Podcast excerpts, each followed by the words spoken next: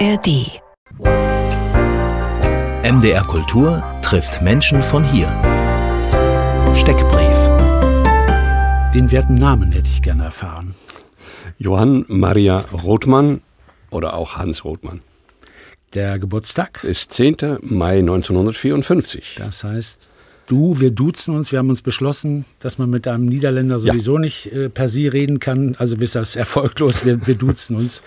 Stier, du bist Stier. Merkt, ja. merkt man das tagsüber? Nee, glaube ich nicht. Ah, doch, vielleicht man hält dran, wie man in Holland sagt. Und das ist für die neue Musik, denke ich, eine gute Sache. Muss man auch. ist ein dickes. Brett, was da zu bohren ist, scheinbar. Wir reden noch drüber. Genau. Die Profession. Ja, ich nenne es mal Ermöglicher oder Motivator. Ich bin eigentlich Dirigent äh, oder Komponist, aber es, es hat sich langsam verschoben in ein äh, neues Gebiet. Was treibt dich an? Entdecken. Wo fühlst du dich zu Hause? In meiner Heimatsprache und in der Musik. Also Deutsch ist immer noch ein Problem? Nein, nicht wirklich, oder? Doch, doch, doch. Also eure Grammatik bringt mich noch regelmäßig zur Verzweiflung. Es hat niemand gesagt, dass es leicht sein nee, muss. Nee, das stimmt. Hans Rothmann. Welche Musik hat unlängst berührt? Das ist Avo Pert, Tabula Rasa, zweiter Satz, Silenzium. Warum?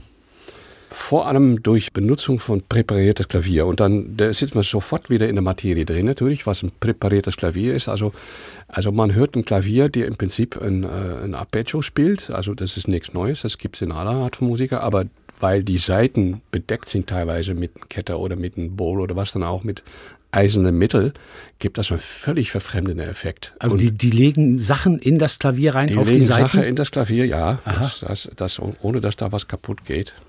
Aber der Effekt ist unglaublich. Und das war natürlich in der Zeit, wo das Stück entstanden ist, hat man auch eine neue Richtung in eine neue Musik erfunden. Wir reden über das Jahr 1977, da ist das äh, herausgekommen und hat bezaubert und irritiert und erfreut. Und damit wir wissen, worüber wir reden, Avopert, Tabula Rasa, zweiter Satz, Silentium. Für Hans Rothmann.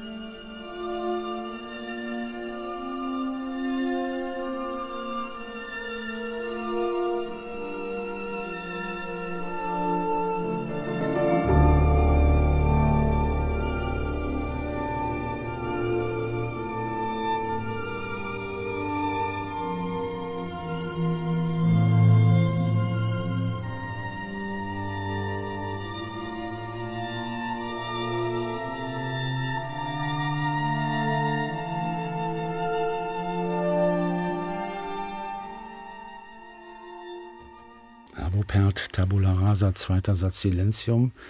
Eine Empfehlung von Hans Rothmann, Gast bei MDR Kultur trifft. Wir duzen uns, weil es äh, praktikabler ist, weil wir uns lange kennen und weil Hans Rothmann das als Niederländer mit dem Sie wahrscheinlich auch nicht so hinkriegt und schätzt. Das ist wunderschöne Musik gewesen. Ich kann das nicht. Mhm. Es hebt einen richtig weg. Ja, es ist, kann Musik religiös sein? Ich denke ja, sicherlich diese Art von Musik. Für mich ist das eine spannende Periode, weil eine Art Bruch in der neuen Musik stattfand. In den 70er Jahren? Ja, wieder Zuwendung zu den Harmonien, was eigentlich bis daher eigentlich, äh, oder sag mal, vor allem in der Romantik und bis kurz danach natürlich immer, das war das war das Fundament. Und dann kam natürlich in den Serialismus, ist das völlig losgelassen. Und dann kamen solche Komponisten wieder zurück. Kann ich mir auch sehr, sehr gut vorstellen als Filmmusik. Also ja, als selbstverständlich. Ja. Der Fragebogen, der Steckbrief geht noch weiter. Welches Buch äh, hat dich zuletzt bewegt? Äh, die Achse des Scheiterns, das ist von Rainer Herrmann. Das ist interessant, finde ich, weil das ist sozusagen, ja, Zeitgeschichte, die dich offensichtlich interessiert. Rainer Herrmann, Islamwissenschaftler und Volkswirt, der Gedanken entwickelt, was denn passiert, wenn die Staaten des Nahen Ostens irgendwann implodieren und was das für uns bedeuten könnte. Was äh, findest du an der Thematik spannend?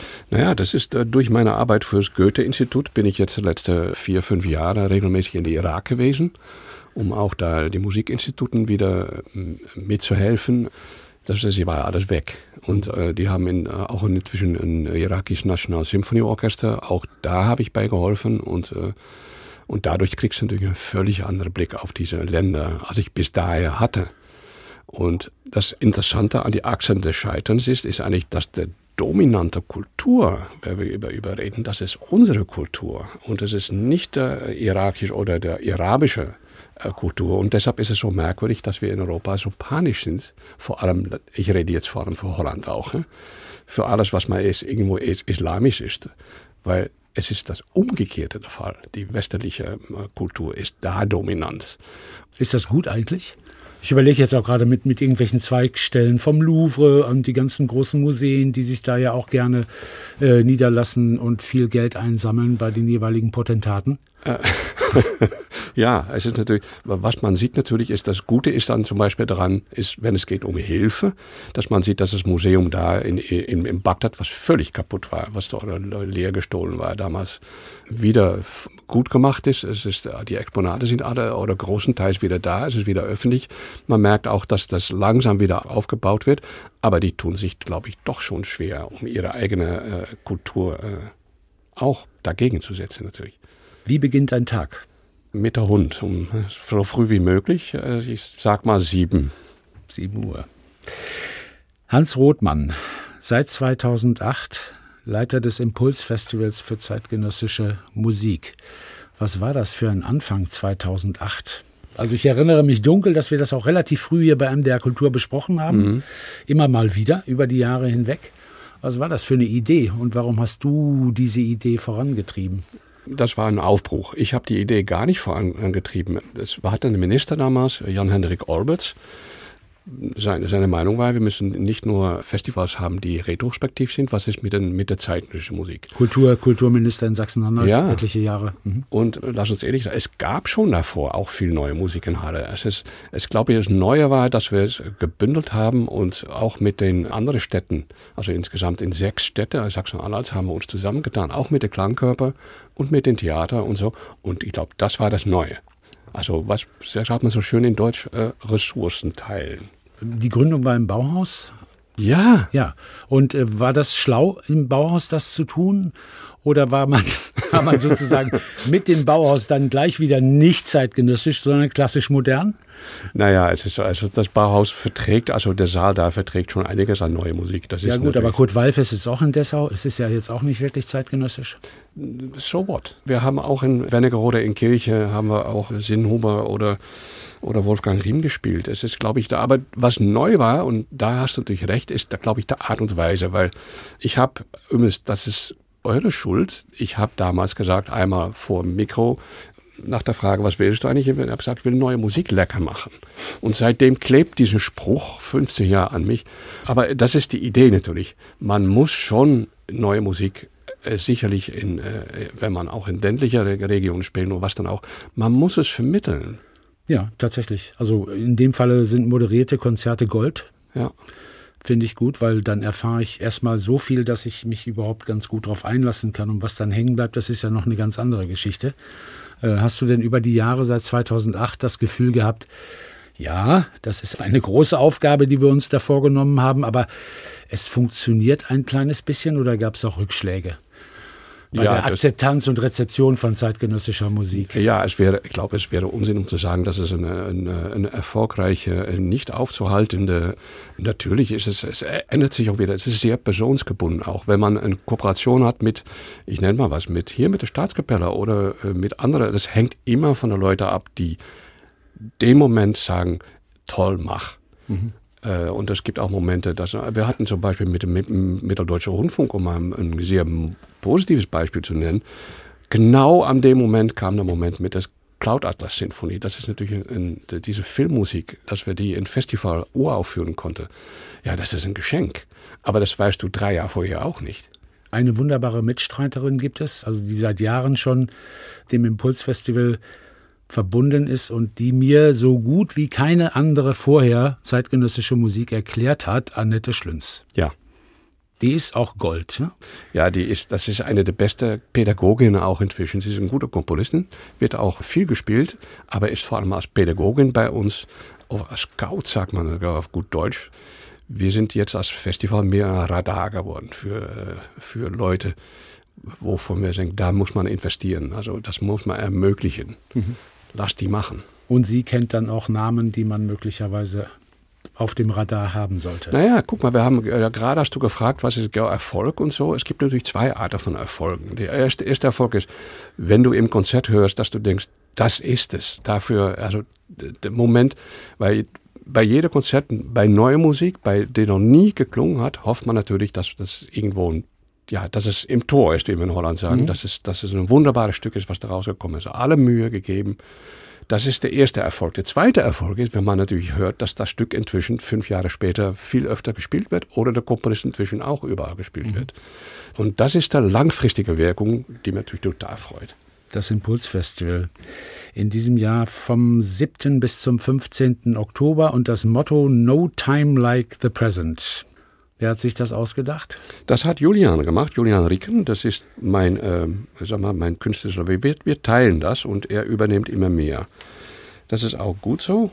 Er ist 34. Mhm. Und ein Festival, was an der Zeit sein soll, soll auch ein Radar in eine, in eine andere Richtung haben, als ich natürlich habe. Aber das Motto No Time Like the Present, das, äh, das kannst du eigentlich als Dauerschleife wahrscheinlich nehmen in den nächsten, in den nächsten Jahren. Ich fürchte, ja. es wird so sein. Nein, nee, Oder? weil er hat schon eine Dramaturgie dahinter.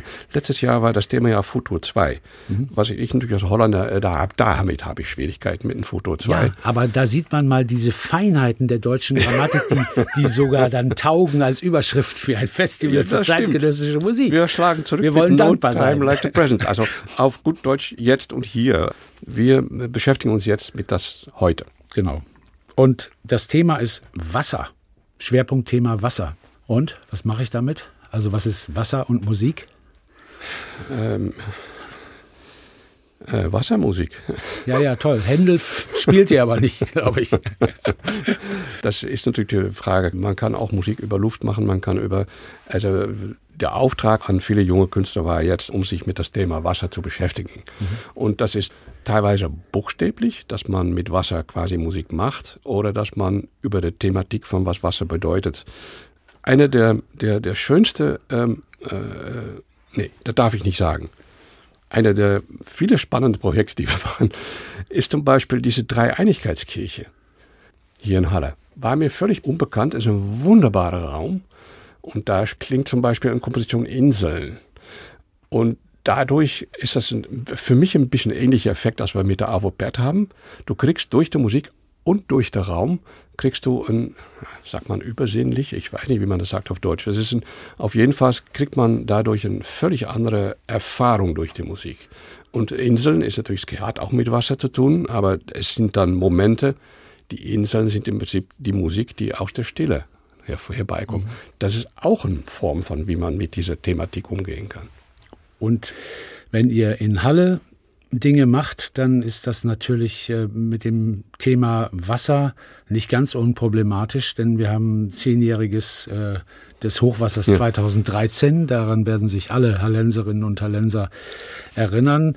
Und wenn dann auch noch eine Klanginstallation in dem alten Brauhaus Die Schwemme aufgeführt wird, also kurz hinter dem Funkhaus gelegen und beim Hochwasser fulminant abgesoffen 2013, dann äh, ist das natürlich doppelt interessant und komplex. Das könnte man dann auch in einer moderierten Geschichte sehr, sehr schön erzählen. Aber eine Klanginstallation wird es dort. Ja, ja es wird von Rana Eid und ähm, Arachne May und es werden, äh, es werden auch Videos sein. Es ist also der Raum, die Räumlichkeiten da werden, denke ich, auch optimal benutzt und die Saal natürlich selbst auch. Ein kleiner Nebenarm in dem Falle. Der, hoff, der hoffentlich erstmal noch äh, die Bälle flach hält, wollen wir es hoffen. Ähm, Hans Rothmann, hast du einen Überblick 2008 bis 2023, wie viele Ensembles ihr begleitet, eingeladen habt? Ja, ich glaube, das waren mehr als, ich glaube insgesamt mehr als 50. Und ich führe Statistik, die jedes Jahr wieder länger wird, wie viele Kompositionen äh, wir gespielt haben äh, von zeitgenössischen Komponisten. Das sind dann mehr schon 400. Wie viele aus Sachsen-Anhalt. Das ist unsexy. Aber es ist spannend, um zu sehen, vor allem wenn man zurückguckt, was man schon erreicht hat. Ja, und es ist ja auch vielleicht interessant, wenn diese Verbindungen bestehen bleiben und wenn das ein Netzwerk ist, was ja. halbwegs funktioniert. Ist ja. das so? Bleibt man in Verbindung oder man, hat man sich zumindest im nein, Auge? Äh, ja, man hat sich immer, aber das Netzwerk ändert sich auch. Mhm. Wir haben jetzt sagen wir, eine Verlagerung auch auf viel mehr Komponisten, die selbst als Performer werden. Also die nicht mehr nur das Ensemble brauchen oder das Orchester, aber selbst performen. So eine äh, Künstlerin äh, zum Beispiel wie Ari Hopp, die spielt Gitarre und Electronics und das ist, ja, es ist bezaubernd zu sehen, wie so eine kleine Frau mit, ein, mit einer musikalischen Gewalt auch über die Bühne kommt und wie spannend das sein kann. Wir reden nochmal über Julian Rieken, den jungen Mann, 34, der jetzt äh, mit dir zusammenarbeitet, um dann dein Nachfolger zu werden als Festivalchef bei Impuls. Ja, ich kann es hoffen. Läuft das darauf hinaus?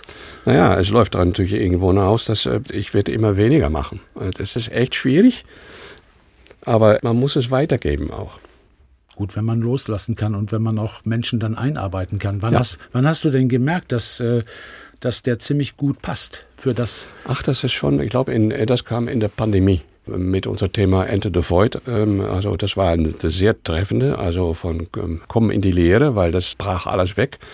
Wir waren wahrscheinlich eine der wenigen Festivals, die da durchgekommen sind auch. Und wir haben damals gedacht, okay, wenn es nicht geht mit großer Or Orchester, dann die Hinwendung zu einzelnen Künstlern oder sehr kleinen Ensembles oder Klanginstallationen.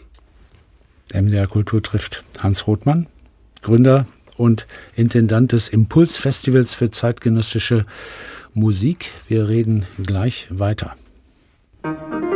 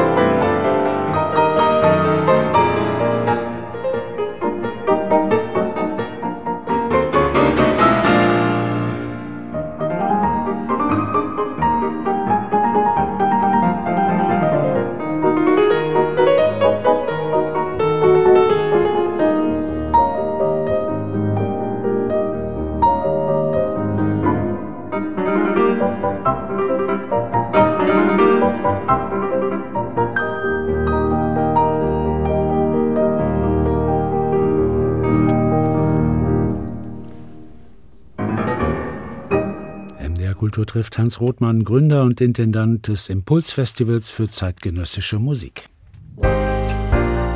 MDR Kultur trifft Menschen von hier. Fragebogen. Nun, da bin ich jetzt sehr gespannt, Hans Rothmann. Wir duzen uns übrigens, weil das praktischer ist und weil wir uns lange kennen und weil ein Sie im Gespräch wahrscheinlich für die Niederländer an sich so unwahrscheinlich und selten ist wie Futur 2. Oder? Warum duzen sich die Niederländer so schnell? Das, das machen die sogar bei dem Ministerpräsidenten. Aber das ist, das ist jetzt kein Zeichen von Distanzlosigkeit Nein. oder von Nähe auch. Nein. Ne? Und ist das ist, was ich natürlich auch wieder gelernt habe, wie das in Deutschland anders ist natürlich, ja. weil ich manchmal auf Leute zugegangen bin, die dann erschrocken sind. Ja. Äh, aber ich dachte, ah, Moment mal, das ist anders. Die haben vielleicht gelernt, den Satz, den ich auch gelernt habe, vom Du zum Arschloch ist ein kurzer Weg. Nee, da, den kenne ich nicht. das, ist, das steckt drin, ähm, möglicherweise. Hast du ein Vorbild oder eine Lebensmaxime? Äh, ja, die Lebensmaxime ist das gemeinsame Musizieren. Damit bin ich in der Musik gekommen und ich merke auch, dass das gemeinsame Musizieren, es ist eine sehr gesunde Sache auch. Und das hast du als kleines Kind schon bei den Eltern gelernt? Ja. Die haben ganz viel gesungen, glaube ich. Die haben sehr viel gesungen und ähm, äh, natürlich war ich dann gerade natürlich derjenige, der sagt, dann will ich Klavier oder vielleicht später Geige spielen, weil man muss was anderes machen. Aber ich habe von dem Moment, dass ich eigentlich äh, angefangen habe zusammenzuspielen in Jugendorchester oder was dann auch, war ich verloren. Welches Bildungserlebnis ist in Erinnerung geblieben? Ich werde nie vergessen, 1983 wurde ich zugelassen zu dem Meisterkurs von Kurt Masur. Das war in, in Weimar und mit der Jena Philharmonie. Mhm. Und die Art und Weise, wie Masur mich eigentlich ähm, entfesselt hat, das ist es eigentlich. Was, was hat er gemacht? Äh, ich, war, ich weiß es nicht, ich war verklemmt. Und, also du warst äh, 29 und kamst in die DDR zum ersten Mal? Ja, weil man, man, ich, hab, ich hatte gehört, so war ein Name, ein bekannter Name und es war eine Möglichkeit, um mit Orchester zu arbeiten. Ich war damals noch, noch gar kein Dirigent, ich spielte noch Geige und habe im Orchester gespielt und komponiert. Und das war der erste Schritt eigentlich, um zu gucken, wie ist das, wenn man vor dem Orchester spielt. Und er hat sehr nett gesagt, du bist sehr talentiert, aber sehr gehemmt. Und da hat er absolut recht und da hat das entfesselt indem er mir von hinten plötzlich bei morgens früh um halb neun bei Bilder einer Ausstellung, Katakomben, das ist ein Gruselstück, das ist ein Blech und das ist volles Rohr, wie man sagt. Und ich stehe da um halb neun und wahrscheinlich als, als Holländer, der noch nicht so ganz. Und er hat mich irgendwo so an, an die Schulter gefasst, dass ich, ich war zu Tode erschrocken. Und da hat er gesagt, das ist der Effekt, aber den die Musik aufs Publikum haben soll. Ja, das hat mich befreit. Sehr gut. Ja. Kurt Masur als Pädagoge. Absolut. Und später bin ich ihm noch in Amerika begegnet. Es ist ein, vielleicht, was man zu wenig weiß über Masur. Er war ein hervorragender Pädagoge. Und ein etwas aktuelleres Bildungserlebnis, gibt es das auch? Wir waren jetzt 83 mit Kurt Masur in Weimar unterwegs. Ja, dann äh, später bin ich bei ähm, Bernstein gelandet. Bernstein ist eine Art Sonne, da kannst du dich nur verbrennen quasi. Aber er war unglaublich aufgeschlossen für anfängende Studenten. Na gut, angefangen haben wir nicht mehr damals, aber hatte ich mal enorm über enorme Probleme weggeholfen. Ermutigt, ermöglicht. Was ja auch legendär ist und, und wirklich ganz, ganz toll, findet man auch im Netz äh, Aufnahmen dieser Konzerte, die Schüler- und Jugendkonzerte. Ja, ja. Hat das jemals jemand danach nochmal wieder so gut gemacht? Warum es, ich, nee. es, ist zum Verzweifeln, weil es ist wirklich großartig, wie ist, wieder die Leute mitnimmt. Da hast du, denke ich, absolut recht. Das da kommt das wunderschöne Wort Vermittlung, was wir übrigens in Holland nicht so kennen. Das ist ein sehr schönes Wort in Deutschland, vermitteln. Danke. Und bitte. Und äh, das hat natürlich Bernstein natürlich mit der ganzen äh, Ressourcen von der New York Philharmonic, aber mit das neue Medium Fernsehen hat er das schon gut gemacht. Vom Irak hast du erzählt? Dass ja. du da beratend tätig warst und auch gelehrt hast? Ja, da kommt man natürlich selbst in die Rolle, dass man schaut, auch bei jungen Dirigenten da und überlegt, wie kann man das am besten begleiten und vor allem auch die Musiker natürlich. Das ist eine andere Kultur. Teilweise liegt da noch Wurzeln nach der DDR in Bagdad oder in der Irak, also in der Ausbildung mhm. oder nach Russland.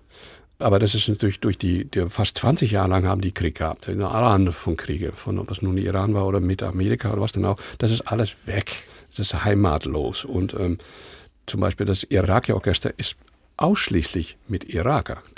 Das ist heutzutage in jedes Land, wo ein Orchester ist, sitzen da viele Ausländer drin durcheinander und Da nicht. Die müssen es nur mit Irak. Die haben die nicht mehr, die, die, die, die Gäste. Mhm. Ja, die Gäste. Wann fühlst du dich am lebendigsten? Ähm, mit der Hund? Ja, morgens draußen? um sieben. Okay, das ist, ja. nee, nicht um sieben. Aber später schon. Da erweckt äh, dich der Hund langsam zum Leben. Ja, ne? genau. Und äh, am lebendigsten natürlich in der Musik. Ob man, wenn es man selbst macht oder wenn man es auch zuhört oder wenn man dirigiert. Es gibt solche Momente, dass man denkt, ja, dafür lebe ich. Den perfekten Moment, den man dann spürt? Ja, stimmt. Und ja. wovon man weiß, dass es ein Moment ist. Es gibt auch sehr, also für mich gibt es sehr selten Momente, dass man äh, weiß, das ist es, das ist die Wahrheit. Woran glaubst du?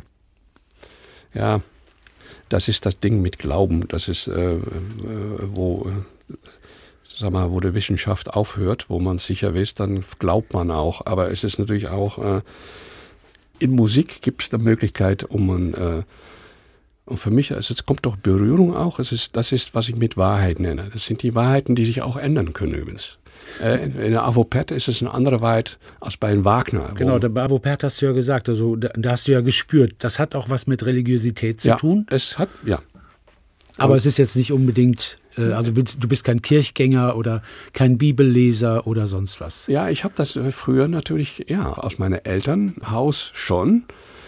Aber ich, ich, praktiziere das jetzt anders. Ich, ich höre das jetzt in der, absolut in der Musik. Ob es nun, äh, ob es nun bei Avopet ist oder bei John Adams, oder es gibt es auch. Solche, solche Momente, wo man weiß, das ist die Wahrheit. Was findest du schwerer, anfangen oder aufhören? Na, das ist genau, was, da, was dazwischen ist. Was ist dazwischen? Weitermachen? Wenn man angefangen hat und noch nicht aufgehört hat. Da liegen oft Momente von großer Freude, aber auch Momente, wo es echt enorm schwierig ist. Und wo man Entscheidungen nehmen muss oder wo man denkt, ich komme nicht weiter. Das sind Momente. Aber man kann es auch anders sagen. Es gibt auch zum Beispiel gute Witz von Dirigenten, dass man sagt, man freut sich über den Anruf, dass man eingeladen ist. Und man freut sich danach wieder, wenn man im Zug nach Hause ist. Genau. Und dazwischen ist Stress. Und der Stier hält ja durch. Das hatten ja, wir ja auch schon. Ne? Wenn es mal nicht so gut läuft, nach dem Anfang und vor dem Aufhören. Mhm. Hans Rothmann, geboren am 10. Mai 1954 in Rotterdam. Rotterdam, würde ich äh, heute sagen, ist eine ganz, ganz spannende, interessante Stadt. Was war Rotterdam 1954? Oder in den 50er Jahren für eine Stadt? Ja, ich weiß nicht. Also, äh, ich finde, Rotterdam ist eigentlich das Leipzig von Sachsen. Von Holland. Ja, ja, von, ja, ja gut, wie, wie man es nimmt natürlich, wenn man dann Amsterdam mit Dresden setzt. Rotterdam ist so eine Macherstadt. Es ist, ja gut, es ist eine Hafenstadt. Also es ist eine, mhm. es ist eine Stadt, die natürlich immer mit Weltöffnung zu tun ziemlich, hat. Ziemlich zerstört im Zweiten Weltkrieg? Ja, kann man mal sagen. Das sehr, war sehr, also sehr, sehr bombardiert worden. Das Zentrum ist völlig weg und in, jetzt ist Rotterdam eine der schönsten Bauten, eigentlich moderne Bauten, die es gibt. Weil die Niederlande so fantastische Architektinnen und Architekten haben. Ja, auch. danke. Ja, stimmt. Ja. Hm. Und erinnere dich an die frühe Kindheit. Ja, 50er, da, ich erinnere mich an eine enorme Leere, also Sand, Sandfläche in, im Zentrum. Da war nichts. Da war alles kaputt und ähm, als Kind habe ich da zum ersten Mal, der erste Mal die, Hubschrauber landen sehen, die zum ersten Mal zum Bohrinseln gingen, die auch neu waren. Das ist eine merkwürdige, wenn man jetzt in Rotterdam ist, kann man es nicht mehr vorstellen. Musikalisches Elternhaus, die Eltern haben sehr gesungen, du wolltest den Mund halten, aber trotzdem Musik machen, also ein Instrument lernen und hast dann Geige studiert ja. und immer schon den Wunsch gehabt, selber zu komponieren? Ja, warum? Ich, wo, kommt, wo kommt das her? Äh, ja, es, gibt Frage, doch, es gibt doch genügend Noten, da müssen noch ja, immer neue aber, dazu. Aber äh, die Frage stellst du dich nicht. Denn in dem Moment, dass du dem stellst, machst du es nicht mehr. Guck mal, was für ein Kanon an fantastische Werke wir haben. Dann ist es doch dann bedenkt man sich schon, um zu sagen, muss ich da was Neues machen? Nee, es ist die Wille oder es ist Genuss, um, äh, um was zu schreiben, was noch nicht da ist und dann und dann auch später zu sehen, das ist, war das noch nicht, aber das ist besser und so weiter. Ich habe auch, äh, habe am Ende nur sehr wenig übrig behalten. Der Rest habe ich weg damit, das war Übung. Aber ein paar Sachen, ähm, ja, die sind's. Werden die aufgeführt? Ja, also das letzte Stück, was von mir aufgeführt wurde, war in 2017 hier in Halle. Und dann der Schritt zum Dirigenten. Kurt Masur hat seinen Anteil daran gehabt, die Meisterklasse 1983 in Weimar. Kurt Masur schüttelt den verklemmten Hans Rothmann durch und dann, ja. dann wird das was. Und äh, bei einer anderen Gelegenheit hast du noch einmal seinen Rat eingeholt, als du Gast warst in Erfurt und gefragt wurdest, ob du vielleicht ein bisschen länger bleiben möchtest. 1990 war das. Was hat Kurt Masur dir geraten? ich sollte wissen, dass er da angefangen hat. Er hat in Haller, glaube ich, allererst angefangen, aber als Kapellmeister war er da und äh, äh, ja, da, ja da, das war schon eine klare Ansage. Also wenn du das deutsche Repertoire kennenlernen willst, wenn du willst, wissen möchtest, wie so ein Theater arbeitet, mach es. Und da war Erfurt keine schlechte Stadt. Hast du eine Ahnung, welches Verhältnis Kurt Masur zu zeitgenössischer Musik hatte? Habt ihr darüber gesprochen? Nein, nee. er hat es gemacht hat es in seiner Leipziger Zeit viel gemacht, in New York sehr viel. Und ähm, ich glaube, das ziert ihm auch. Das ist nicht einer, der, der damit sagen, dass es unbedingt, das war von selbstredend, oder wie sagt man das? Ja, selbst, selbstverständlich. Selbstverständlich. Ja. Also Beethoven war natürlich der Großmeister wahrscheinlich. Ja, ja Mendelssohn vor allem. Das und ist, Mendelssohn. Ja, er hat Leipziger gut verteidigt. So, und dann ist da also Hans Rothmann ab 1990 in Erfurt, erster Kapellmeister und versucht selbstverständlich und äh, mit großer Gelassenheit zeitgenössische Musik aufzuführen. Unter anderem eine Komposition von John Adams. Und bevor wir jetzt das erzählen, was dann passiert ist, wie das Orchester reagiert hat, hören wir mal John Adams, äh, Harmonielehre, dritter Satz.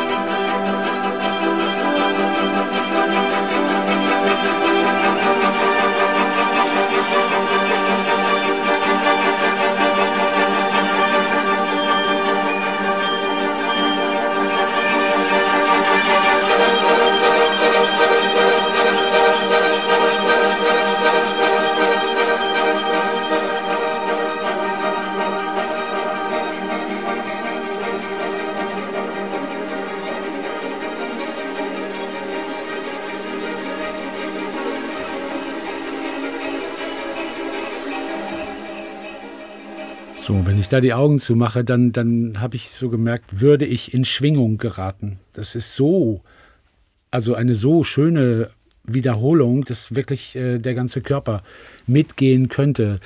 Das hast du, Hans, aufgeführt mit dem Orchester in Erfurt? Ja, also. So, ja. und?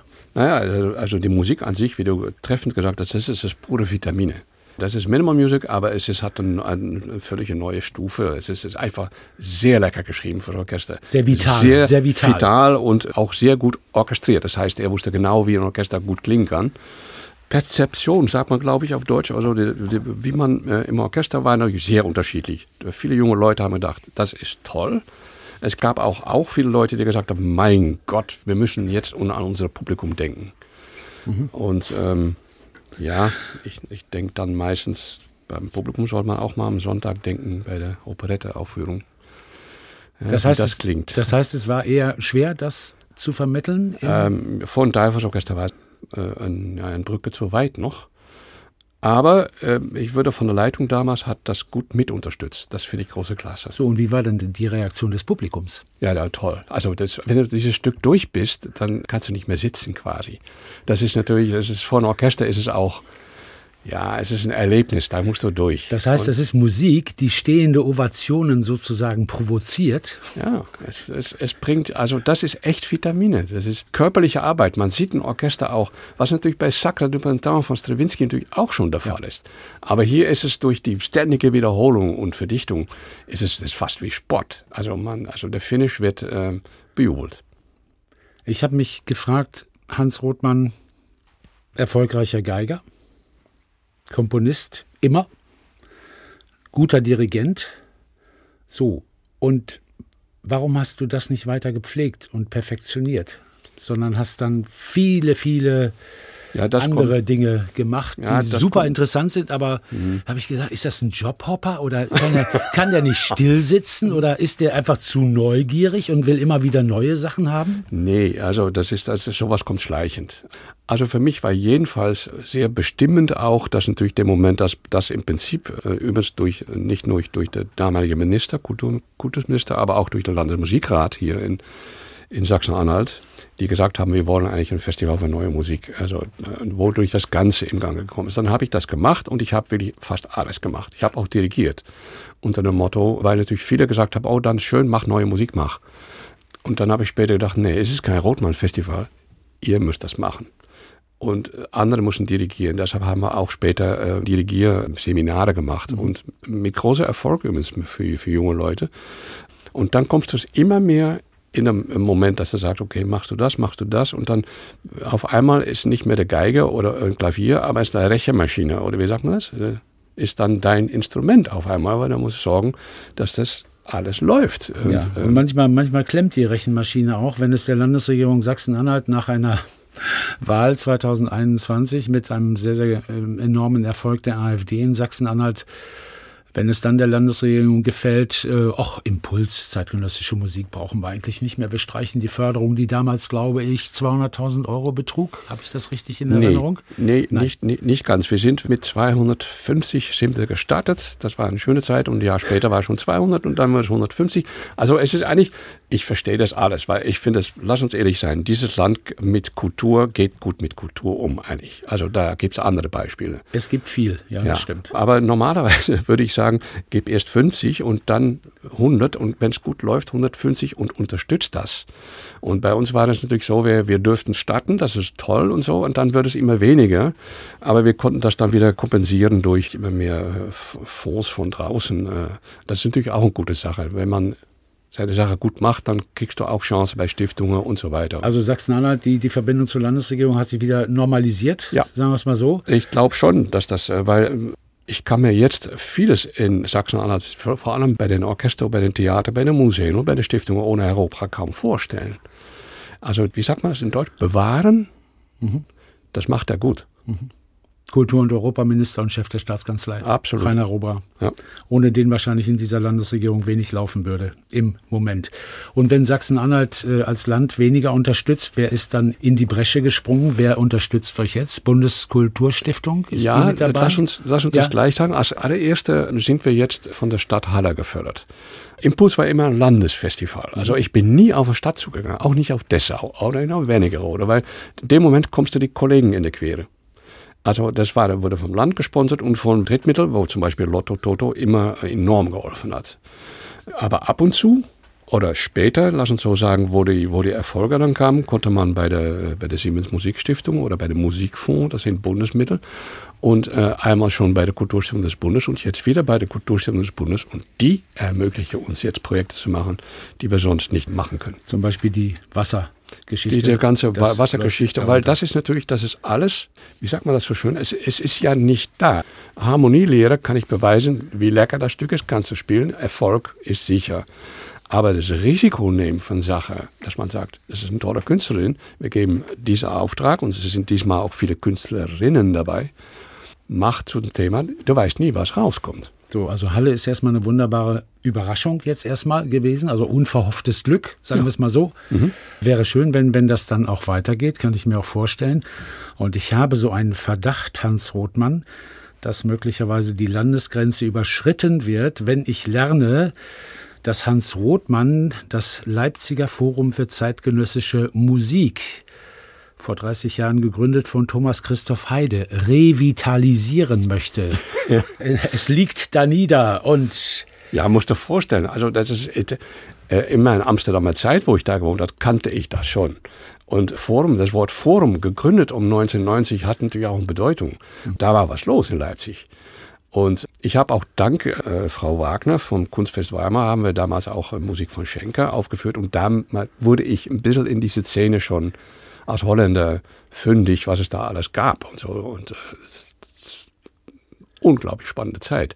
Und äh, irgendwo ist das Forum jetzt verwaist, weil die Stadt hat sich da aus zurückgezogen und das ist alles neu ausgeschrieben. Und es war Julian, die, der gesagt hat, der wusste das, hat gesagt, wollen wir uns da nicht bewerben. Julian Ricken, ja, der, Julian der Ricken, demnächst mein, Chef genau, vom Impulsfestival, genau. Ja, meine Kollege und wir haben den Zuschlag bekommen auch, um das zu machen, aber jetzt müssen wir jetzt mal gucken, wie passen wir das ein? Weil wenn natürlich die Stadt Leipzig zurzeit, muss man schon sagen, also bei der neuen Musik ist es echt äh, nicht viel Neues zurzeit. Also es ist wenig Förderung und mhm. wenn man dann noch vom FZML die Förderung gestrichen hat, dann ist die Frage, was kommt dann stattdessen? Das überrascht mich ehrlich gesagt, denn ich habe Leipzig für dahingehend sehr, sehr offen und äh, auch von der Bevölkerung her und vom möglichen Publikum her als äh, viel idealer als, als Dessau oder, oder Halle oder Ja, aber, es ist, aber lass uns, jetzt ist Halle the place to be. Da ist die Stadt da sehr, also sehr, sehr, sehr viel offener hier in Halle. Und ich hoffe, dass, dass in Leipzig, dass wir da, da Fuß fassen können in, in, in der Zukunft. Und damit im Prinzip, was für mich ist das FZML weil man kann zwar, man kann es anders nennen und sagen, wir fangen neu an. Und dann heißt das, dass für die Politik wahrscheinlich man sich sein Gesicht wahren kann. Will ich nicht. Es ist, macht Teil aus von der Geschichte von Leipzig. Es ja. gibt die Musikgeschichte und die Geschichte der Aufführung der Musik. Und zu Hans Rothmann gehört wahrscheinlich auch, dass wenn er ein dickes Brett halbwegs gebohrt hat, sich dann das nächste holt. Ja. Weil es ja sonst keinen Spaß macht.